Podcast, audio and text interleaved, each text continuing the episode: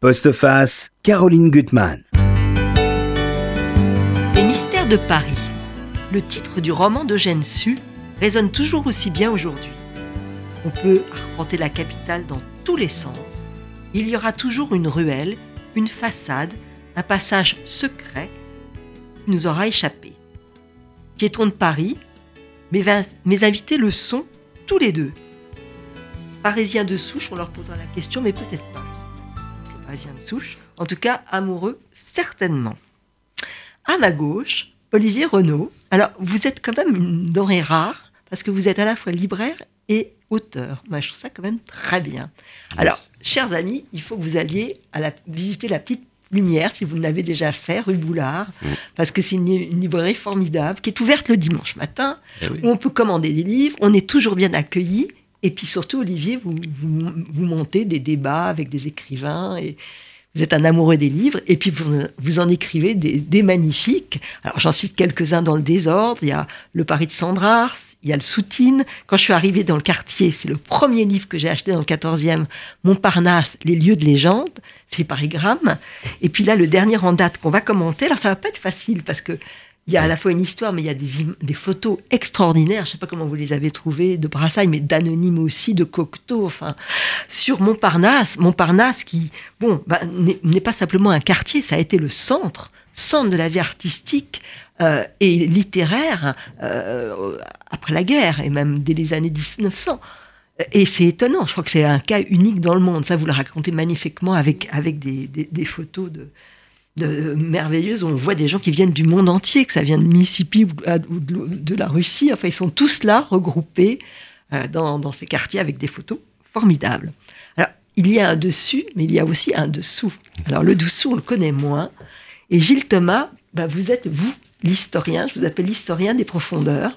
Alors vous aussi, vous êtes connu bah, dans le monde entier. Je crois que quand un, Américain ou un, étranger veut visiter les entrailles de Paris, les profondeurs. Il s'adresse à vous. Alors vous avez beaucoup travaillé, a écrit beaucoup. Euh, entre autres, peut-être le premier livre d'introduction, c'est Les catacombes, histoire du Paris souterrain, aux librairies du Passage. Et puis ce, livre qui est pour moi une Bible, c'est vraiment une Bible parce que très souvent, je trouve que c'est une Bible euh, de l'imaginaire et du romanesque. Atlas du Paris souterrain, la doublure sombre de la ville de lumière, ça c'est un livre que vous avez finalement euh, coordonné, où on voit toutes les toutes les différentes étapes, que ce soit l'histoire des carrières, la façon dont on les a consolidées avec un personnage dont vous parlez beaucoup, Guillaume, qui est un personnage clé, hein, donc on connaît très mal l'histoire, euh, toutes les épopées ben, de la résistance, des nazis qui avaient trouvé des, abris sous terre. Et d'ailleurs, là, vous venez, c'est un petit peu, nous, nous, nous, présenter un livre pour les très jeunes, euh, Enquête au muséum, le tombeau souterrain, mais la particularité de ce livre, c'est qu'il est signé par Laurence Talérache, et vous allez nous dire qui elle est. Elle est la petite fille de quelqu'un de très important. On verra ça tout à l'heure. On verra ça tout à l'heure. Alors, on va commencer par vous, euh, Olivier Renaud. Alors, déjà, comme j'adore votre, votre librairie, puis je trouve que être libraire, c'est peut-être un des plus beaux métiers du monde. Comment vous êtes devenu libraire? Est-ce que ça a été en écrivant? Enfin, comment ça s'est passé? Non, ça s'est fait par hasard. Je suis arrivé, puisque je ne suis pas parisien de, souche, même si mes, mes grands-parents euh, paternels l'étaient. Oui. Mais euh, moi, pas du tout. Je suis né au Mans et j'ai grandi au Canada. Donc euh, voilà, ça fait une petite distance. Et je suis arrivé à Paris, monté mais à Paris comme d'autres. Mais là, j'ai traversé l'Atlantique pour y venir en octobre 89. Et rapidement, il m'a fallu trouver un petit travail pour payer le loyer et autre chose. Et je suis allé au Crous, euh, euh, non loin d'ici, où était le Balbulier avant. Alors, c'est ça, vous le dites, alors c'était vraiment là, le Balbulier Oui, c'était là. Qu'est-ce qui s'appelle le, Bullier Ça n'a rien à voir. Non, c'est un café qui a été ouvert par la suite en face. En et face. le Bullier et la closerie des Lilas, qui est née, mhm. en fait, était attenante, était une petite, un petit, la closerie était celle du Balbulier, en fait. Tous les Lilas étaient le, cet immense euh, bal à moitié couvert et en partie à ciel ouvert, où tout le monde, toutes les classes sociales allaient danser en même temps. Et la closerie était attenante. Et après, elle est devenue euh, fameuse et tout, mais c'est à cet endroit-là, donc euh, le Crous, je trouve euh, un petit, on me propose un petit travail de libraire et, j'ai commencé comme ça, rue Mouffetard, il y a, y, a, déjà pas mal d'années, en mars 90. Et puis je continue mes études en même temps. Je faisais, mhm. j'ai fait un, un DEA sur les les Libertins, euh, la Chloé Casanova, et j'ai continué avec une thèse euh, très sérieuse sur la revue telle quelle. Voilà, et je, faisais ma thèse la nuit et libraire le jour. Et après, avez, euh, avez grand manque critique hein, d'écriture. par, par ailleurs. mais Oui, bon, oui, j'ai fait des critiques oui, pour on a Ars beaucoup- Press et quelques vie, autres trucs, mais parce qu'il faut que je, je n'arrive pas à faire une seule chose à la fois. Vous avez raison. Il faut, faut multiplier. Pour chasser la fatigue, Et- en fait, il faut multiplier les tout, fatigues. tout fait écho, de toute façon. Oui. Et, et- et depuis la rue Boulard, c'est depuis, depuis combien d'années maintenant? Alors, euh, la rue Boulard, j'y suis depuis 2001. Oui. Et je, m'occupe de cette librairie-là depuis, euh, depuis le 1er mai 2001. Et je l'ai rachetée il y a trois ans et demi, puisque ma patronne prenait sa retraite. Et comme elle a une éthique euh, professionnelle euh, tout à fait louable, elle a vendu les librairies qu'elle avait à ses vendeurs. Et donc, j'ai racheté donc ce lieu. Je continue à travailler avec la même énergie qu'avant et je- avec plus de problèmes, par contre, puisque Ouais. je suis devenu chef d'entreprise et c'est un métier à Mais, part mais entière. j'y j'y croise parfois Gilles, Gilles Thomas, et c'est vrai que c'est une librairie merveilleuse Ah parce bon, que on l'a- on l'a reçu, euh, vous avez fois. déjà de la place, et Mm. puis c'est vrai que les gens sont accueillants. On peut commander des livres, ça c'est important Oui. de le dire quand on voit Amazon. Ça, moi je suis venu vous, parfois vous commander des livres un peu improbables entre guillemets, ben on, on prend le temps. On aime bien- l'improbable. On aime l'improbable, c'est vraiment agréable. Et puis toutes les rencontres que vous faites, Oui, parce que c'est vrai que ben, maintenant l'édition, on vit grâce aux libraires. faut, et faut animer, oui. il faut animer, c'est important, même s'il n'y a pas beaucoup de monde ce jour-là. C'est, ça pas sera grave. plus, c'est pas grave. C'est pas grave. Enfin, parfois ça peut l'être, mais Oui. euh, non, mais globalement, c'est pas grave. Faut faire le bilan à la fin. Mhm. Et vous parlez de l'accueil qu'on y a, c'est que bah, j'ai la chance d'avoir une très bonne équipe, Oui. mais on a aussi une bonne équipe, une bonne librairie parce qu'on a une bonne clientèle. Oui, Ça va ensemble. Et les clients nous permettent d'avoir des livres, euh, justement, parfois un peu improbables, oui. Nous permettent d'avoir des livres de qualité et nous permettent de, de- de faire des rencontres euh, assez étonnantes. Oui. Oui, alors vous avez écrit de nombreux livres, on ne va pas, pas revenir sur tout. Vous avez écrit dernièrement un livre sur, sur, sur Montmartre, qui finalement est l'avant de Montparnasse, Oui. euh, mais en plus petit. Hein, euh, c'est peut-être c'est pas bien de dire ça. je l'ai fait après. Dans cette collection, hein, c'était oui. Montmartre, les, lieux de légende. Je l'ai pas avec moi, mais qui Non, est mais, euh, très intéressant aussi dans cette collection de Parigramme qui est formidable. Maison d'édition, il y a des merveilles. hein. l'idée, l'idée, c'était de partir. L'idée, euh, j'ai commencé avec Montparnasse, j'ai fait un peu à l'envers parce que c'est- Mhm. c'est le quartier dans lequel je vivais jusqu'à Ouais. un mois et demi. Ouais. Et euh, j'ai vécu longtemps à Montparnasse et dans le 14e depuis euh, 91 environ. Donc j'ai beaucoup arpenté les rues. Mhm. Et l'idée, c'était de faire un livre qui, qui parte des lieux Oui. souvent méconnus pour mieux parler des gens. Mhm. Très souvent, euh, on me demandait où se trouvait, tiens, euh, vous qui connaissez des choses, soi-disant, euh, savez-vous où était le, le Dingo Bar, par exemple? Oui. Et je me suis rendu compte que personne, on évoquait le Dingo Bar ou d'autres endroits, mais on ne disait jamais exactement où c'était. Mhm. Donc j'ai fait une petite traque comme ça, et en essayant de, de- de parler de ces lieux-là qui ont une importance. hein. Euh, bah, euh, lieux- les lieux ne sont pas anodins non plus sur le, le travail des, des artistes et des écrivains. Et après, j'ai remonté le temps, donc j'ai fait un petit euh, Montmartre aussi. Mais Montmartre, il y a beaucoup plus de choses. Alors, le livre est un peu. euh, vient répondre un petit peu à d'autres en essayant d'être plus précis Bon, sur mm, certains lieux sur Ouais. le Montmartre. Alors que Montparnasse, c'est finalement. On croit connaître, et euh, c'est ce que la presse a, a relevé, c'est qu'en fait, on découvre beaucoup de choses on parce découvre que énormément de choses. on croit connaître, mais Alors, on méconnaît. Je, je fais une petite euh, incise. La découvreuse, chef, qui arrive. Ah, C'est le suspense, mais elle est là, Barbara. Donc ça va. C'est bien, elle est là. Désolée, Donc voilà, elle est là. Bonjour. Voilà. Alors, déjà, une première question. Pourquoi Montparnasse? Qu'est-ce qui a fait que tant d'artistes sont venus là Est-ce que c'était au départ déjà, vous le dites quand même, au 19e siècle, il y avait déjà beaucoup d'artistes qui étaient euh, réunis là, des écrivains, beaucoup. La closerie, déjà, Ouais. les poètes. Ouais, Ça a commencé par les poètes. Ouais. Et Hugo, puis en c'est vrai que c'est pas très loin. Hugo, Baudelaire venait traîner par ici. Watteau aurait eu un atelier euh, rue actuellement rue Joseph Barra. Euh, euh, rue Chaplin, pardon. Mhm. Euh, Il y avait déjà une petite confrérie de de- d'artistes qui se- s'y retrouvaient parce que c'était un lieu euh, où on pouvait bagnauder, c'était Mhm. la campagne encore. hein.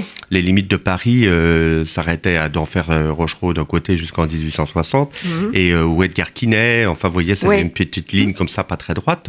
Et l'autre côté, la rue de la Gaîté, c'était une rue de la soif où le, le vin était Ouais. moins cher que dans les murs. oui. Donc euh, déjà, il y en a qui se retrouvaient. Mais on peut faire commencer l'histoire euh, à plusieurs moments. On est déjà 1898 avec euh, la création du Dôme Mhm. sur Ça, on un va y espèce de mini bidonville. Ça, c'est incroyable. Vous Ouais. montrez dans votre livre, donc euh, Montparnasse, euh, entre Bohème et Année Folle, des, des, des, des- des- des photos de, de- de- des masures qui étaient avant le dôme. Oui. Hein, c'est vraiment Ah un oui, bidonville. C'est un C'est bidonville. incroyable. Et d'ailleurs, euh, euh, euh, dans ce livre, moi, ce que j'ai trouvé très, très intéressant, je, je- je vous interromps, c'est qu'il y a beaucoup de, de photos. Alors, vous avez trouvé des photos, de, de- bien sûr, de grands photographes, Brassailles et, d'autres, Man certains, mais pas mal d'anonymes. Et là, on voit toute la vie du quartier. Ça, je voudrais bien que vous en parliez un petit peu mhm. avant qu'on parle de, bah, de tous les artistes. que ça soit, bon, bah, c'est en effet un quartier quand même assez pauvre. On voit que les pavés étaient en bois. Mhm. On voit tous les petits métiers. Il y a des, des photos de, des livreurs à charrette, les menuisiers, les tonneliers. Il y a une photo de de, de, de, celui qui va allumer aussi, l'allumeur. Ah oui. Qui est magnifique aussi. C'est mon petit côté euh, petit prince, ça. Vous savez, la lueur de ah. réverbère, j'aime ah, beaucoup. Je, la, trouve belle. alors. Ça fait partie de ces petits métiers disparus. Je, vais, voilà, il y a tous les métiers disparus qui, qui, sont les photos sont superbes. Les, photos sont superbes. C'est difficile de les commenter, mais bon, faudra que vous. On pourrait, mais pour les nuances de noir, nos auditeurs vont, voilà, vont, vont, ouvrir les. Mais c'est au coin du hein. cimetière, là. C'est au coin de la rue Froidevaux et de la rue, euh, de la rue Daguerre, la rue Émile Richard. Donc, euh, Thomas connaît si bien. Et on voit aussi une photo qui est très belle où on voit tous les petits gamins qui sont en train de tirer avec des, des, branches d'arbres. Et jouent à la guerre pendant la, guerre. Pendant la pendant guerre. La guerre elle, elle, est terrible cette photo-là. Elle, est, terrible. Magnifique, hein. et ça accompagne un poème de, de Sandrard qui, qui raconte la guerre. Il dit que les enfants font la guerre. Il joue. Il vient de rentrer du front avec un bras en moins. Et c'est très troublant euh, mmh. cette photo. Cette photo. Il y a une photo qui est très troublante parce qu'il y a vraiment des curiosités dans ce livre. Il y a vraiment des choses, des, découvertes. C'est la photo qu'on voit de Méliès qui est ruiné ça, je ne savais pas. Et il avait donc une boutique de bonbons dans la gare Montparnasse. Oui. C'est incroyable. Comment vous avez trouvé cette photo Il a fallu sauver. J'ai un bon éditeur, on discute beaucoup et on s'est ah. fait des propositions de, photos. Il et il euh, faut dire que François Bess, chez Paris il fait un travail formidable parce qu'il il connaît Paris comme le fond de sa poche et beaucoup mieux que moi. Mais chacun a sa spécialité. Oh. Mais lui, comme généraliste, il est extraordinaire. Et il a un fond de photographie euh, très très riche. Et là-dessus, c'est lui qui m'a fait découvrir cette photo de Méliès. Il m'a dit, mais euh, connais-tu cette photo? Parce que je croyais bien connaître la gare et je connaissais pas cette photo-là. Et donc, en pleine gare du Montparnasse, où s'est passé quand même beaucoup de choses hein, pour l'histoire de la ville de Paris, mmh. euh, on voit cette euh, Méliès qui a fait qui a fait faillite, qui a été plaqué par sa femme et qui retrouve mmh. une autre une autre compagne et les deux ils vendent des jouets, des bonbons en pleine gare. Ça, il a été remis à la mode par les surréalistes d'ailleurs un, peu plus tard, mmh. mais il a, il a vécu donc, des années terribles. Alors, ce que vous racontez, c'est que tous les plus grands, ça a été vraiment le laboratoire artistique littéraire euh, Montparnasse. Alors, on en cite, mais dans le désordre, quelques-uns Modigliani, Picasso, Soutine, Fujita, Sandra, Man Max Jacob, Gertrude Stein, Hemingway, Apollinaire, mais j'en oublie plein. Euh, ils étaient tous là, réunis, euh, venant de partout. Euh, vous, racontez aussi qu'il y avait beaucoup de juifs ashkénazes qui ont fui les ah pogroms, et puis qui sont hein. réunis à l'école de Paris. Hein, 98% de l'école de Paris, ce sont des ashkénazes. Hein. Euh, on, peut, si on veut, mettre Fernand Léger ou deux ou trois autres, mais en gros, c'est mm. tous les juifs du, du, monde, surtout les ashkénazes, qui viennent, qui viennent à Paris. Pourquoi? Parce que c'est pas cher et Paris est euh, moins antisémite que la Russie, la Pologne, enfin la Pologne qui n'existait pas trop, mais la, Lituanie, enfin les, pays actuels, disons l'ancienne Russie et beaucoup d'autres pays euh, slaves, c'est-à-dire qu'il n'y avait pas de programme à Paris. Euh, ils vivaient pauvrement, difficilement, parfois rejetés par certains, et tout à fait accueillis par d'autres, notamment à la ruche. Mhm. Et en fait, ils pouvaient vivre, ils pouvaient survivre déjà, et, et même parfois vivre, et parfois par la suite vivre bien, tout en étant globalement acceptés. Mhm. Donc il y, avait toujours un racisme euh, latent. Hein. Il y a eu l'affaire Dreyfus. On sait, ils ont, ils arrivent dans les fins de, mhm. l'affaire Dreyfus, mais ils peuvent vivre et travailler. C'est quand même euh, sans être massacrés. Hein. Euh, et, donc ça existe toujours. Hein. la hein, ruche existe toujours. C'est Ernest Pignon. Et vous racontez aussi que c'est incroyable que leur, leur, petit logement, c'était appelé des cercueils parce que c'était tout petit. C'était minuscule. Ça c'est incroyable. Alors ce que vous racontez aussi très très bien, à travers toutes, ces, toutes ces photos euh, qui sont magnifiques, c'est que finalement la vie s'est faite grâce aussi aux bistrotiers, hein, parce qu'ils soutiennent les artistes. Alors, euh, vous parlez bien sûr des, le dôme et des daumiers, ça je connaissais pas l'expression, c'était tous ceux qui venaient au dôme, parce qu'il y a bien sûr des concurrences entre tous ces... Ah, c'est pas les mêmes. le, dôme, le dôme qui est le premier, euh, à part la closerie qui est à l'autre bout du, boulevard, mais sur le carrefour Vavin, qui est le, centre, hein, l'épicentre du, centre du monde, mhm. donc tel qu'ils se sont auto-déclarés, mais avec, avec euh, justesse hein, pour en ce qui concerne la création. On voit des photos de Brassailles qui est très belle. de Brassailles en 32. Magnifique. Oui, le tramway c'est 91. Aujourd'hui, le bus c'est 91. C'est incroyable. Alors, vous racontez aussi plein d'anecdotes. Par exemple, sur la rotonde, il y avait ce patron qui s'appelait Victor Libion. c'est un héros. Et qui est un héros parce que lui, il savait que la réputation de son, son, bar viendrait bah, de tous les artistes qu'il protégeait. Donc il était leur confident, leur protecteur. C'est étonnant. On pourra en parler des heures de Ah ouais. parce qu'il a, il a compris ça tout de suite. Donc il demandait à ses garçons de ne pas exiger de renouvellement de Mhm. consommation. Alors certains artistes prenaient un café crème, c'était à la mode, et ils restaient des heures devant le café crème en attendant que quelqu'un veuille, veuille bien leur payer autre chose à boire. Il y a des photos extraordinaires Modigliani, prises par ah oui. Cocteau qui sont géniales devant, devant le café. Avec, Cocteau, avec Picasso, c'est une fameuse euh, journée de, euh, d'août euh, 1916. Je si crois que c'est le jour où, euh, où Cocteau passe commande à Picasso de, du- des décors de, de parade. La première recherche, ça devrait être ce jour-là. C'est pour ça qu'il prend le Kodak de sa mère et vient Mhm. photographier tout le monde. Et ce sont pa- parmi les très rares photos de l'intérieur de la rotonde. La rotonde, Mhm. le, do- le dôme, c'est pour les Allemands et les Scandinaves. Mhm. Et tandis qu'en face, la rotonde de Libion, c'est plutôt les Juifs euh, ashkénazes Mhm. euh, ou séfarades, il y en a quand même quelques-uns. Il y a Modigliani qui, euh, qui vient jouer euh, entre les deux. Et, les Espagnols, Picasso, Ouais. quand il, dans sa période Montparnasse, viendra plutôt ici, plutôt là. Les Italiens, etc. C'est un peu plus le reste du monde. Et il y a même parfois des Français. hein, Figurez-vous Mhm. que Alors, vous parlez aussi de la coupole, c'est rigolo, c'est les anciens du monde, du dôme, qui l'ont con- construit en 27. Oui. Alors, on n'imagine pas, il y avait un, un boulodrome au-dessus, et il y a une photo incroyable où on voit un artiste qui est sourd et muet, qui vient peindre les clients. oui, C'est incroyable, c'est le service en plus. ouais, service Parce en que plus. chacun se, se- voilà, se- Il y avait tout. Il y avait, il y avait, euh, il y avait cette grande salle. Le bal est euh, en sous-sol. Et là, ça va être votre partie. Ouais. Euh, le, le- le bal, euh, le bal est venu un peu après, mais au-dessus, Mhm. donc il y avait la grande brasserie euh, que tout le monde connaît, avec Bob le serveur qui est, qui est mythique dans le Mhm. monde entier. Et au-dessus, il y avait donc un restaurant gastronomique qu'il n'y a plus. Et le boulodrome au-dessus. Maintenant, il y a un immeuble hein, qui, euh, qui chapeaute tout ça. Mais à l'époque, et euh, donc la, la soirée d'ouverture est une légende absolue en décembre 1927. Enfin, on pourra en parler pendant Ah assez ouais. longtemps, mais Ah là, a- tout le monde est là, évidemment. il y a- il y a des photos extraordinaires du sphinx, du bar nègre, de la boule blanche. Le sphinx, je tiens à dire que c'est- rare parce qu'évidemment Ouais. les bordels ont été prohibés euh, Ouais. en 36, mais euh, il est créé en 33. Ouais. Enfin, pendant la guerre, les bordels ont été prohibés et c'est une espèce de bordel de gauche, rive gauche. C'est le grand bordel de la rive gauche et en- avec un nombre de passes limité, des congés payés. Enfin, c'est des trucs qui sont. Quand on a trouvé ça, on a trouvé ça assez curieux, assez drôle. Alors que c'était pas le cas évidemment du côté de, de la Mhm. rive droite et de la rue Bordel. Parce que vous citez un moment, mais on se souvient là, du succès phénoménal de quand on a euh, relu le livre d'Hemingway, Paris est une fête. Oui. Mais vous citez au début du livre euh, euh, des phrases de Philippe Soupeau qui dit que ah, le quartier, c'est avant tout l'extrême liberté. Oui. Hein, et puis que c'est naturel et merveilleux à la fois. Alors, par exemple, au Balbulier, on voit des femmes qui sont à demi nues, Ah oui. en, en- en grand naturel.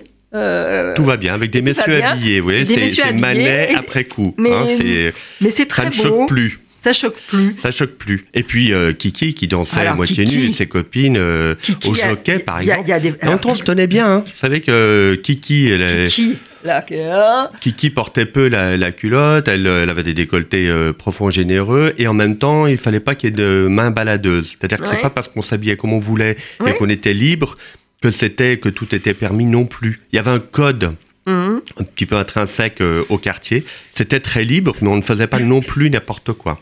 Ouais. Alors il y a des photos extraordinaires, bah, bien sûr les grandes photos de Kiki par Ouais. Hein, la femme violon, et puis d'autres elle est, elle, est, elle est très très belle. Il y a des photos, alors moi je vous- je- on- il faut feuilleter le livre et, et- et- et le voir. Euh, une qui doit être assez rare de Sou- Soutine chez Shana Orloff.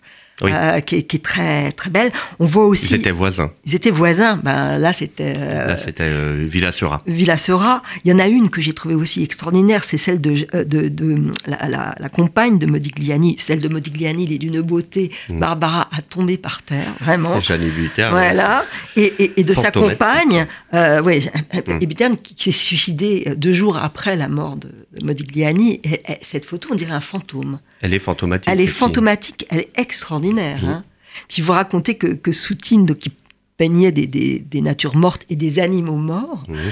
euh, bah, il les laissait un peu pourrir et qu'il y avait les services d'hygiène de la ville de Paris qui, alertés par les voisins, venaient. euh, Ils, sont- ils ont été géniaux parce qu'ils sont venus, et au lieu de retirer les carcasses, c'est la petite Paulette Jourdain qui avait 13 ans et qui dit aux- à ces gens de la ville de Paris, parce que Soutine avait très peur de l'ordre pour des raisons euh, enfantines, hein, les programmes, Mhm. euh, il en avait gardé un mauvais souvenir. Il est allé se cacher et c'est la petite Paulette Jourdain qui a fait front qui leur a dit mais il a besoin de ces carcasses pour peindre. Et donc, au lieu Mhm. de, le- de- de leur dire tout simplement on n'en a rien à faire, euh, les ordres sont les ordres, et, et ils lui ont montré comment injecter du formol dedans pour les conserver plus longtemps. Et donc, ce, ce sont des, des gens, vous savez, c'est comme Mhm. Libion, ce sont des petits gens parfois qui ont aidé l'art moderne. Parce que sans les carcasses de Soutine, il n'y a peut-être pas Bacon ni de Kooning de la même manière, Ouais. en tout cas. Alors il y a des photos totalement extraordinaires de Picasso, finalement en lutteur, pour montrer que l'art, parce que la rivalité avec Matisse, il est, il était, il est d'ailleurs terrifiant là. Il, il a l'air vraiment d'un lutteur. hein, Ah de oui, oui. foi. Il y a des photos aussi qui sont une que j'ai trouvée très, ah, tout à fait hallucinante, c'est Dali et Gala photographiés par Brassailles et on voit Brassailles dans le miroir, Mm. en train de les photographier. Elle est étonnante. Man Ray a envoyé Miller, enfin, il y a des photos extraordinaires. Et ma préférée, moi je vais quand même la montrer parce que je trouve qu'elle est comme le livre. Elle est extrêmement émouvante. Elle est jamais, jamais, elle est jamais vulgaire une seconde. Alors faut que je la, faut que je la C'est la photo de Savitri. Non, c'est la montée. Bah, je ne la montrerai pas. Il faut, il faut voir la montée. Je crois que c'est la montée. Ce modèle qui monte le nu l'escalier. C'est une Et- photo et- de Savitri, et- qui est magnifique. Elle est magnifique, Magnifique. parce qu'elle est, elle, elle est pure. Enfin, je sais pas comment expliquer. Elle est pure, elle, est, va elle est travail, émouvante. elle est émouvante, elle est pure, elle est très très belle. Elle est très belle. Et elle monte l'escalier, mais Nue. là, seule, pour aller travailler. pour aller euh, travailler. voilà, les Et elle modèles. est, elle est magnifique. Alors, de Montparnasse, avant de donner la parole à Barbara, nous allons nous tourner vers l'historien des profondeurs. Alors, Montparnasse, vous, vous connaissez parfaitement le cimetière Montparnasse et ce qui se passe en dessous. Je connais plus les, les sous-sols de Paris que- qu'effectivement ce qu'il y a au-dessus. Oui, tout à fait. Mais je me repère, je me repère au-dessus quand, Ouais. même, quand je circule en dessous.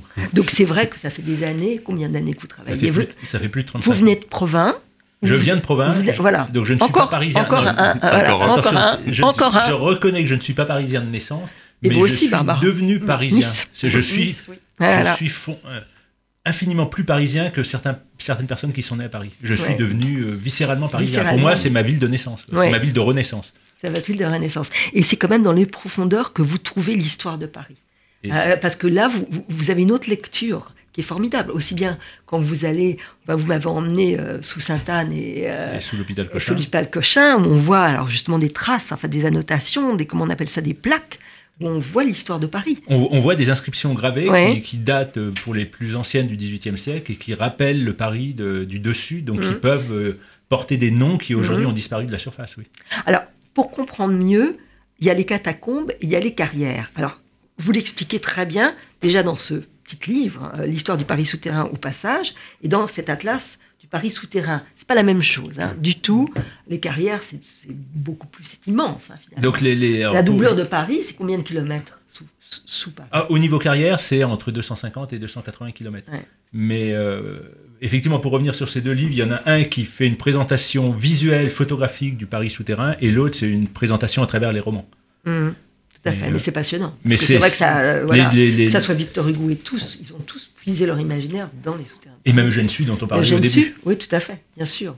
Alors là, vous aviez envie de nous présenter un livre pour les enfants, euh, qui est intéressant parce que c'est un livre un petit peu de savoir pour les jeunes, puisque ça se passe euh, dans des grands musées. hein, et euh, Enfin, ce, ce livre se passe, euh, s'appelle Enquête au Muséum. Oui. C'est- une série en fait qui, a Oui. été, qui est écrite par le- Laurence Talérac. mhm, Et cette série, qui est aussi, on va dire, agréée par, le, par la, la conférence des muséums de France, c'est Mhm. parce qu'elle se passe toujours au niveau d'un musée et il y a un aspect pédagogique à la fin, il y a des, un addendum qui permet d'avoir des informations supplémentaires. Et ce livre-là, qui est Le tombeau souterrain, va l'histoire va se dérouler dans les le sous-sols de. Paris.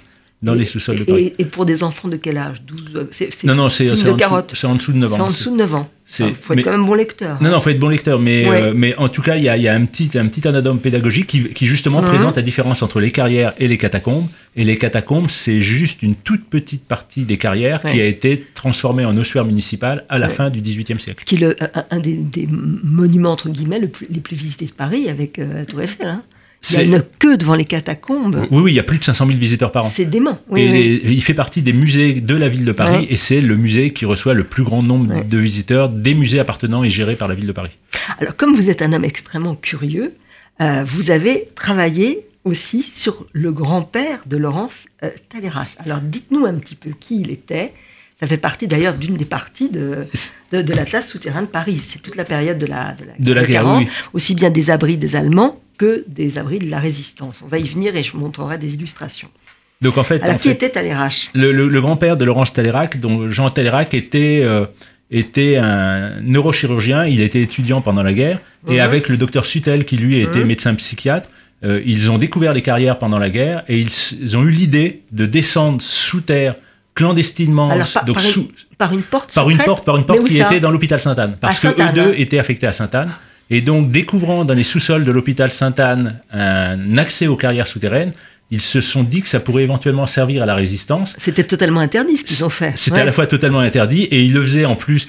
Euh, Talleyrand le, le reconnaît, il le faisait la nuit et il se dit mais ça n'a pas de sens de le faire la nuit puisque dans les carrières il fait aussi nuit en plein jour. Ouais. Mais il le faisait la nuit clandestinement et donc à l'insu bien sûr des Allemands et ils ont même réussi à l'époque à pénétrer jusque dans un abri allemand qui était sous le, le jardin du Luxembourg. C'était quelle année? C'est en 42-43. 42 42-43. Et ils pensaient, quand ils ont fait ce plan, ils pensaient que ce plan pourrait servir à la résistance. Et euh, il avait été imaginé que ce plan pourrait servir pour attaquer les derniers bastions euh, nazis à la- au moment de la libération de Paris. Mais il n'a pas été utilisé parce que si on sort Je- des carrières par des ce qui Oui. ressemble à des plaques d'égout, on sort un par un et on se ferait tuer un par un. Mais en fait, ils avaient imaginé pouvoir attaquer le Luxembourg, par exemple, quand les Allemands résistaient Oui. encore au Luxembourg. Je montre ce plan qui- qu'ils ont, qu'ils ont dessiné, que vous m'aviez gentiment. Et à partir de ce plan, bien sûr, d'autres, ça a servi de base pour d'autres plans qui ont été faits des, des, des. Oui, bien sûr. Et alors, pour, pour dessiner ce plan, ils ont dû parcourir toutes les galeries une par une, mesurer les, les, les directions que, que prenait la boussole, compter le nombre de pas, et ils ont dessiné le plan à la main. Ça leur a pris 2-3 ans. Et une partie du, du. Enfin, ils ont transmis ce plan au colonel Roll Tanguy. Mhm. Et quand Roll Tanguy avait cette copie, eux ont poursuivi et ont enrichi leur plan en regardant des, des choses, des, des galeries qu'ils n'avaient pas pu parcourir. Ils l'ont vraiment amélioré. Alors, dans, dans l'Atlas du Paris souterrain, il y a toute une partie, il y a deux pages hein, et, et d'autres sur le, le- le- justement le poste de commandement des FFI, où vous racontez que de la rue Scholcher à, à, à d'Enfer Rochereau, surtout l'emplacement actuel du RER, hein, Oui. il y avait un passage secret qui faisait que les résistants pouvaient circuler sans éveiller l'attention des, des Allemands. Et effectivement. Comment, et- comment faisait-il et- enfin, Et ça, c'est quand même grâce, d'une certaine façon, au plan. Oui, bien sûr. Et en fait, Roll Tanguy, la première fois qu'il va dans le dans l'abri à partir duquel il va coordonner l'insurrection de Paris, il descend par un escalier rue Schulcher.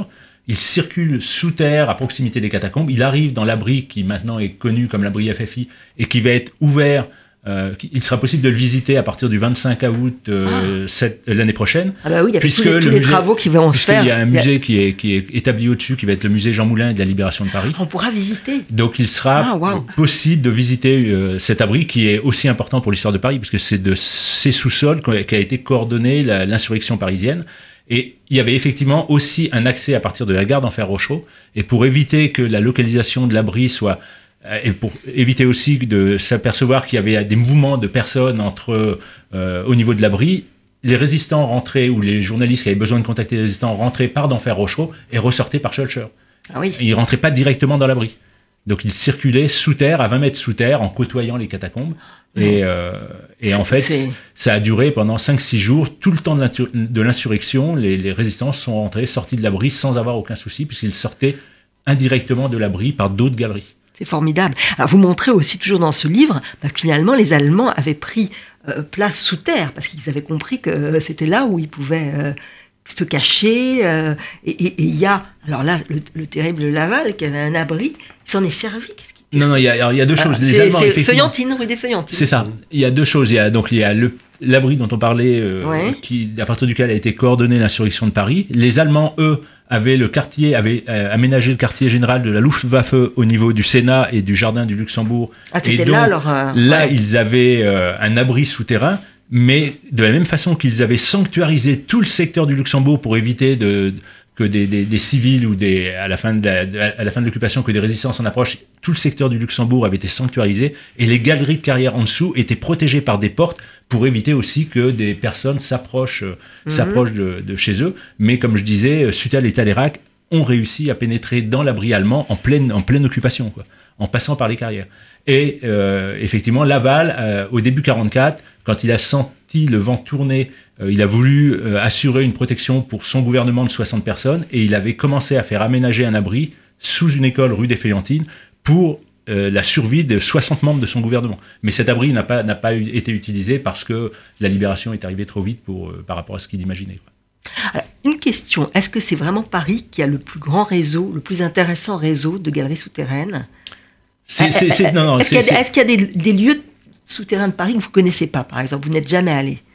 Oh, bien sûr, parce qu'il y, y, y a quand même des milliers de kilomètres sous Paris. euh, Oui. et Quand je dis des milliers de kilomètres, je, je n'exagère pas. Tout à l'heure, j'ai parlé de, de 250 à 280 kilomètres de, de, de galeries de carrières et catacombes. Donc les catacombes, c'est une toute petite partie des carrières. Bon, il y a le métro que tout le monde euh, fréquente. Le métro, c'est 200 kilomètres de tunnels, mais aussi 200 kilomètres de couloirs euh, de correspondance. Mais les égouts, les égouts, c'est 2450 kilomètres. Donc euh, les égouts sont indispensables à la vie de la ville, Oui. mais euh, il y a aussi une, des traces historiques dans les égouts qui sont intéressantes. Par exemple, récemment, j'ai publié un article sur les vestiges des tramways parisiens, puisque tout à l'heure on parlait des tramways, dont on trouve encore les plaques sous terre dans les égouts, avec indication de, de la gare de départ, le, le raccordement, etc. On a les, ou le funiculaire de Belleville est encore marqué dans, dans les égouts. Ah, c'est marqué sous, dans les égouts. Dans le funiculaire de Ouais. Belleville, alors qu'il n'y a plus aucune trace en surface. Ouais. Tout le monde connaît le, le- le funiculaire de Montmartre, De Montmartre, et, voilà, et il y avait un funiculaire à Belleville euh, qui remontait euh, euh, toute, la, toute la rue entre, entre euh, République et, et, euh, et Jourdain. C'est formidable. Faudrait un jour que vous fassiez un livre tous les deux. Ouais. Hein, le- hein, ça serait quand même pas mal. hein. voilà. Vous devriez réfléchir. Vous êtes allé sous terre ou pas? Eh bien oui, parce que pour le lancement de, de la première édition de la tasse du Paris souterrain, le lancement avait lieu dans les catacombes, c'était un certain 11 septembre. Ouais. Et on a vu les tours s'écrouler avant. Et Ouais, ouais. on est allé sous terre, on a passé la nuit sous terre, en disant c'est peut-être la fin du monde, on ne sait pas. Et on a passé la nuit à bord du champagne, on est sorti au petit matin, il faisait jour, et c'était très très étrange comme ambiance. Ouais. Ah ouais. Mais donc c'est un peu inoubliable. Ah oui, Ouais. ça, ça, ça, On a passé ça. une, une très chouette soirée d'ailleurs, Ah très étrange mais Ah, ça très... devait être extraordinaire. Alors, Ouais. Rien à voir, dans, dans votre livre, vous parlez du lancement de, de, de Simon, de- du maigret de Simon. Ah oui. C'était au Balbulier, c'est ça? Euh, C'était dans un autre café dont j'oublie le nom à l'instant. Il y a une photo et en fait ils avaient fait un bal anthropométrique et, euh, et donc chacun était photographié à l'entrée. Mais ils avaient fait, une- c'était une grande campagne de lancement. Vous savez, c'était à l'époque où le livre était une grande valeur pour tout le monde, pouvait avoir beaucoup de valeur. Ou en tout cas les éditeurs euh, avaient de l'argent et ils n'hésitaient pas euh, à grands frais à faire les lancements. Ouais. Ils sont pas trompés en tout cas C'est pour, pas pour trop- Maigret. Bah, savez qu'on croit Mais toujours être plus malin que par le passé, qu'on on Mhm. fait des, magnifiques lancements, mais nous, ils avaient encore plus d'imagination. Ils avaient Nous, plus hein. d'imagination. C'était un petit, Ouais. euh, petit peu plus drôle, mais bon, voilà, c'est une, c'est une autre époque aussi. Ils ont fait un pari, en tout cas, tout à fait, tout à fait réussi. C'est une belle idée, le bal anthropométrique. C'était à refaire. Hein. Il y a quand même pas mal Ouais. de polars qui sortent, mais voilà. Donc, on attend votre livre à quatre mains. Je vais me tourner maintenant vers Barbara, qui a déniché quelques petites merveilles. Oui, Elle alors, aussi. une merveille très étonnante. Ah, c'est c'est un livre fabuleux. Euh, que alors, vous en l'avez fait, lu. je- je- le raisonnement, c'était que ces dernières semaines, Paris a montré un visage qu'on ne lui connaît pas. Mhm. Euh, un visage qui est euh, très éloigné de celui euh, euh, qu'on lui a fait. Euh, et, et Paris, c'est la ville de l'amour. Hein. Mais alors, euh, pourquoi Paris est la ville de l'amour? C'est un peu la question, c'est une grande question, Mhm. et c'est cette grande question à laquelle Dominique Khalifa ré- répond en fait dans, dans ce livre qui est, qui est incroyable. Paris, une histoire érotique euh, d'Offenbach aux 60s. Euh, C'est une jolie idée, ça. Ouais. oui, c'est une très belle idée. C'est un historien. hein. C'est un travail qui est, qui est érudit, mais qui, qui, qui se lit euh, avec grand plaisir.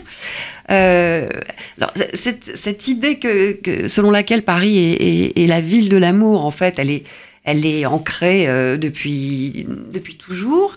Mais l'amour qu'on associe à Paris, euh, c'est pas l'amour conjugal, c'est pas le bonheur dans le couple. hein. c'est toujours un amour qui est, un- qui est souvent contrarié, qui est euh, euh, qui est souvent illicite. euh, c'est un amour qui est associé au plaisir. Et, euh, et Freud disait, euh, d'ailleurs, à propos de Paris, que Paris était la ville du ça. Alors, pourquoi Paris est la ville du ça? Il y a une raison, une raison qu'on a perdu de vue, qu'on a préféré perdre de vue, qui est que Paris a longtemps et depuis, depuis toujours, en fait, été associé à la prostitution. Mhm. Euh, on dit que Lutèce, le nom de Lutèce, en fait, a ses origines dans le grec lékos, qui voulait dire les cuisses des citadines. Donc Paris, c'était Mhm. la ville où on voyait les cuisses des femmes, où on voyait des prostituées. Alors il y a plusieurs euh, raisons hein, qui expliquent euh, cela.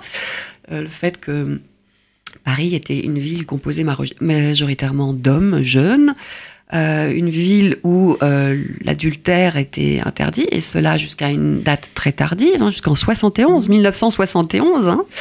Euh, il y a, enfin c'est quand même incroyable. Ouais. Il y a aussi, alors, le, le- la prostitution de fait en fait était quasi inévitable. Et, et, le fait est que la prostitution à Paris et en France était autorisée, elle était même réglementée par, euh, par l'État. Et cela jusqu'en 46 avec la fin des maisons closes, hein, c'est la mhm. loi Marthe-Richard. donc on, voit comment en fait euh, cette image de Paris, de l'amour, euh, de l'amour libre, de l'amour illicite, en mhm. fait, c'est construite.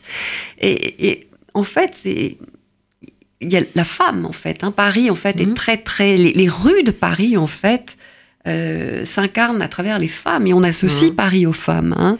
La poésie, Baudelaire. Très belle sur la sensualité des femmes. On oui. Il y a Baudelaire aussi, puis il y a la chanson populaire. Hein. Paris c'est une blonde. Mhm. Hein. Voilà, Paris c'est une femme. Et alors la chose qui est très étonnante dans ce livre, c'est qu'il nous montre en fait que les, les, rues qui font Paris, les quartiers qui font Paris, les rues les plus célèbres en fait ont, toutes été, à un moment ou à un autre, des rues où on venait chercher l'amour, où on venait trouver les femmes. Mmh. Parce que euh, fin 19e, en fait, euh, les quartiers où on va chercher l'amour, c'est les Champs-Élysées. Et puis, c'est enfin, période haussmannienne, hein, c'est mmh. Et puis, c'est les grands boulevards, donc de la Madeleine jusqu'à République, avec euh, surtout le quartier de l'Opéra, le quartier Palais Royal, le quartier des théâtres, hein, puisque l'amour, le théâtre sont très très liés. Paris est une ville de théâtre. Hein. Et puis, au XXe siècle, c'est la rive gauche qui, prend sa revanche. Alors, d'abord, dans le quartier latin, puisque euh, les femmes, on, ouvre l'enseignement aux femmes, hein, c'est la mixité qui est reconnue. Donc, euh, les femmes apparaissent en fait dans, euh, du côté de la Sorbonne, etc. Donc, voilà, là où, sont les femmes, on va chercher l'amour. Et puis ensuite, c'est Montparnasse, et puis ensuite, c'est Saint-Germain, et puis c'est Pigalle, et puis, alors, plus tard, quand, avec l'essor de la voiture, c'est la, la porte maillot, et puis c'est le bois de Boulogne. Voilà, c'est une autre forme d'amour. L'autre chose. Et le cours de Vincennes, oui. Et le cours de Vincennes aussi. Et, l'autre chose qui, alors peut-être encore plus euh, attachante dans ce livre et, et la plus étonnante, c'est qu'il nous montre en fait la frénésie d'amour à Paris, une frénésie dont, on a, alors vous, l'avez évoqué, hein, dont, on a, on n'a plus idée aujourd'hui, mhm. puisque euh, euh, on, fait l'amour euh, sous les portes cochères, dans les calèches qui roulent au pas, store baissé. On fait l'amour dans les théâtres. Mhm. on fait l'amour à l'opéra. Et dans les restaurants, parce que fin 19e, il y a 200 restaurants à Paris qui ont des cabinets privés, des cabinets particuliers. Hein, voilà. Et puis, à partir du 20e siècle, on fait l'amour dans le métro. Le métro, c'est le souterrain sentimental. Et, pendant la guerre, euh, Truffaut se, souvient, il, note que euh, il n'était pas rare d'entendre des couples faire l'amour dans la rue. Et ça va au-delà de la guerre. Dans les années 50, on fait encore l'amour dans dans les jardins, aux Tuileries, mhm. euh, et, on fait l'amour aussi dans les cinémas. Truffaut se souvient d'une ouvreuse qui lui disait que tous les dimanches, elle récupérait 10 culottes euh, dans la salle de cinéma. Donc voilà, il y a une liberté amoureuse dont on n'a plus conscience aujourd'hui. Une liberté, euh, une frénésie qui s'arrête dans les années 60, d'après Dominique Khalifa, avec en fait la disparition du vieux Paris Et, la construction du Paris moderne, hein, c'est les halles qui disparaissent, euh, puis c'est euh, construction de la défense, etc. Et euh, cette disparition du vieux Paris signe, enfin, pour certains historiens, l'assassinat de, Paris. Et Modiano, d'ailleurs, qui est cité par Dominique Khalifa, note Il me semble qu'au cours de ces années 63-64, le vieux monde retenait une dernière fois son souffle avant de s'écrouler comme toutes ces maisons des faubourgs et de la périphérie que l'on s'apprêtait à détruire. Il nous aura été donné, à nous qui étions très jeunes, de vivre encore quelques mois dans les derniers décors. Voilà. C'est très joli, c'est un très beau livre, c'est un livre très étonnant, c'est un livre passionnant. Chez quel éditeur Alors, c'est chez Payot, pardon, j'ai oublié de le dire. Donc, Paris, une histoire érotique d'Offenbach au 60 de Dominique Khalifa chez Payot. Livre très étonnant et fabuleux.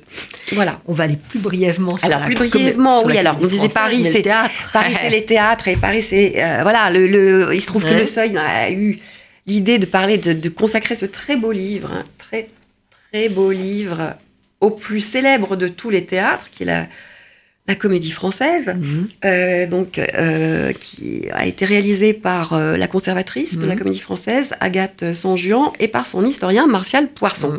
Voilà.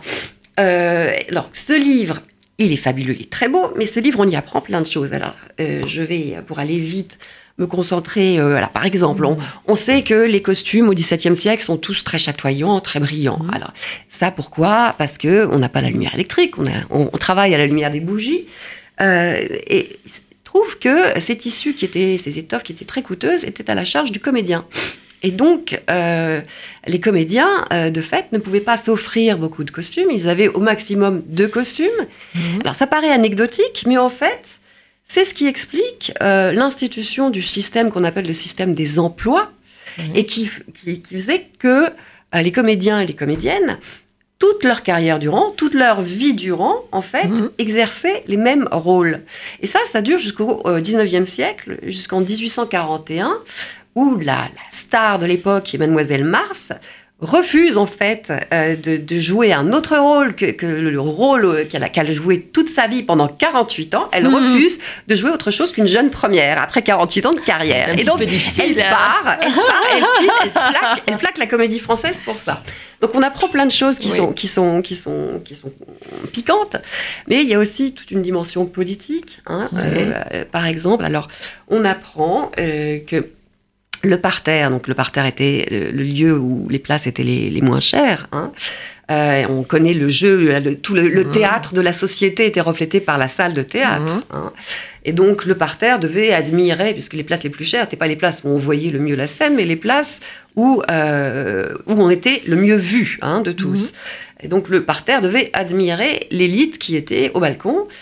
Euh, mais alors le parterre n'était pas si sage et si obéissant que, que, euh, que le pouvoir le voulait, puisque si la comédie française a été créée, c'était pour, pour contrôler la scène parisienne, hein, Mhm. puisque la comédie française était le seul théâtre susceptible de, de diffuser, de, de produire des, des- des pièces en français à Paris.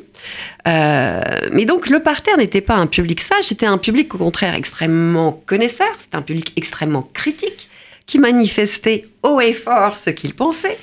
Et il manifestait tellement haut et fort euh, ses pensées que en 1695, il y a deux cerbères qui ont été engagés par le théâtre pour euh, justement faire taire ce public difficile. Et pour le faire taire tout à fait, on décide un siècle plus tard, parce que les cerbères ne suffisent pas, d'asseoir ce public. On va en fait équiper le parterre de fauteuils.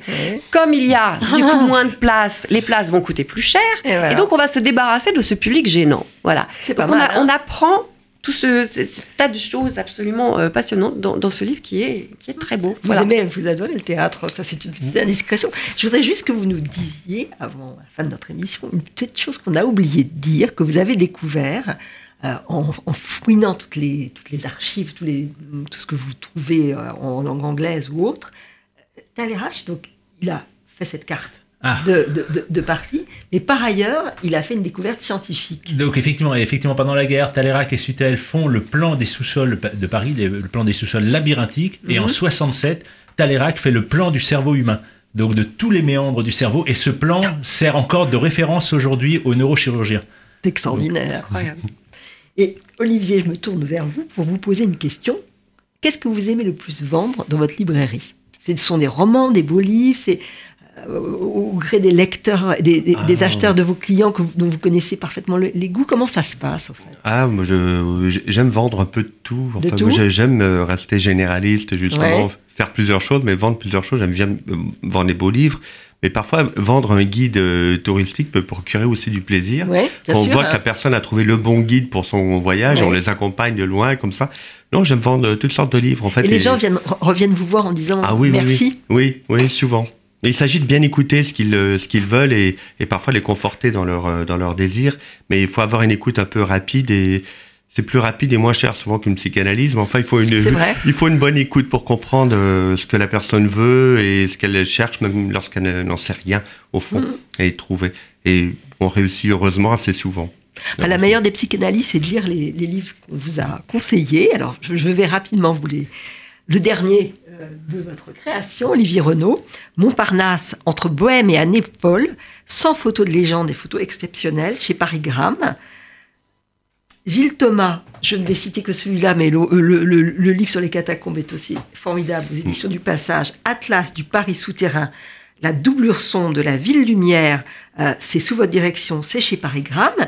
Et le petit livre que vous nous avez présenté, Enquête au muséum, le tombeau souterrain, C'est Plume de carotte Plume de carotte, donc, oui. donc pour les petits. Voilà. Et Barbara, vos Alors, deux découvertes. nous avons le très beau euh, comédie française d'Agathe Sanjuan et de Martial Poisson, euh, qui est édité au Seuil et en, en collaboration avec euh, la Comédie Française.